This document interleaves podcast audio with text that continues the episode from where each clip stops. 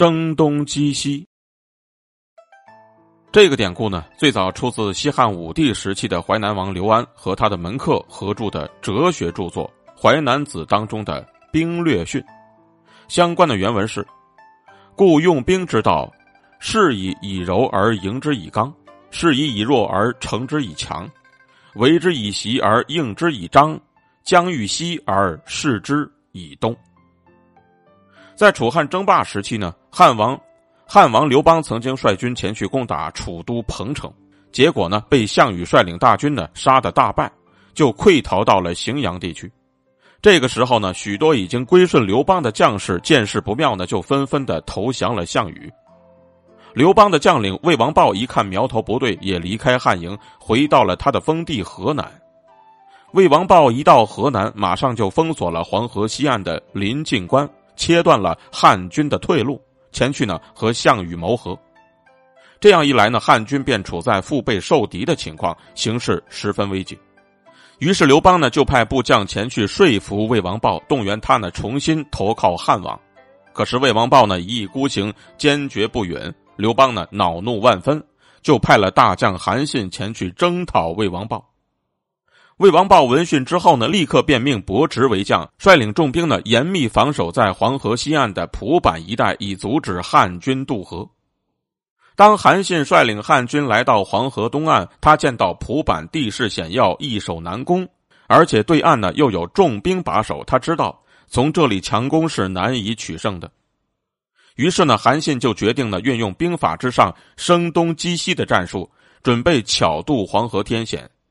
为了迷惑伯侄，韩信就命少量兵马在蒲坂对岸扎下营寨，并且让他们呢每天操练巡行，做出汉军要从这里强渡黄河的姿态。同时呢，他也暗中调兵遣将，把汉军的主力转移到了下阳河口，准备呢从下阳偷渡黄河进攻魏王豹。果然呢，伯侄便中了韩信的计策，以为汉军呢要从蒲坂渡过黄河，就向魏王豹去报喜说：“蒲坂呢防守特别严密，可谓是坚如磐石，汉军休想渡过黄河一步。”魏王豹听了之后呢，也就变得高枕无忧了。可是他们根本就不知道呢，其实这正是韩信的计谋。等到韩信率领着精锐人马赶到夏阳之后呢，立刻便命士兵砍树。做了大量的木桶，然后呢，三三两两的捆在一起，再拴上木牌，这就制成了渡河用的木筏。乘坐着木筏呢，他们就神不知鬼不觉的渡过了黄河。等到汉军一上岸呢，便直接去攻打了魏王豹的老巢安邑。等到魏王豹真正反应过来的时候呢，已经为时已晚。他慌忙召集起队伍，领兵迎战。可是魏王豹的乌合之众呢，根本就不是汉军的对手，结果就让汉军杀得惨败。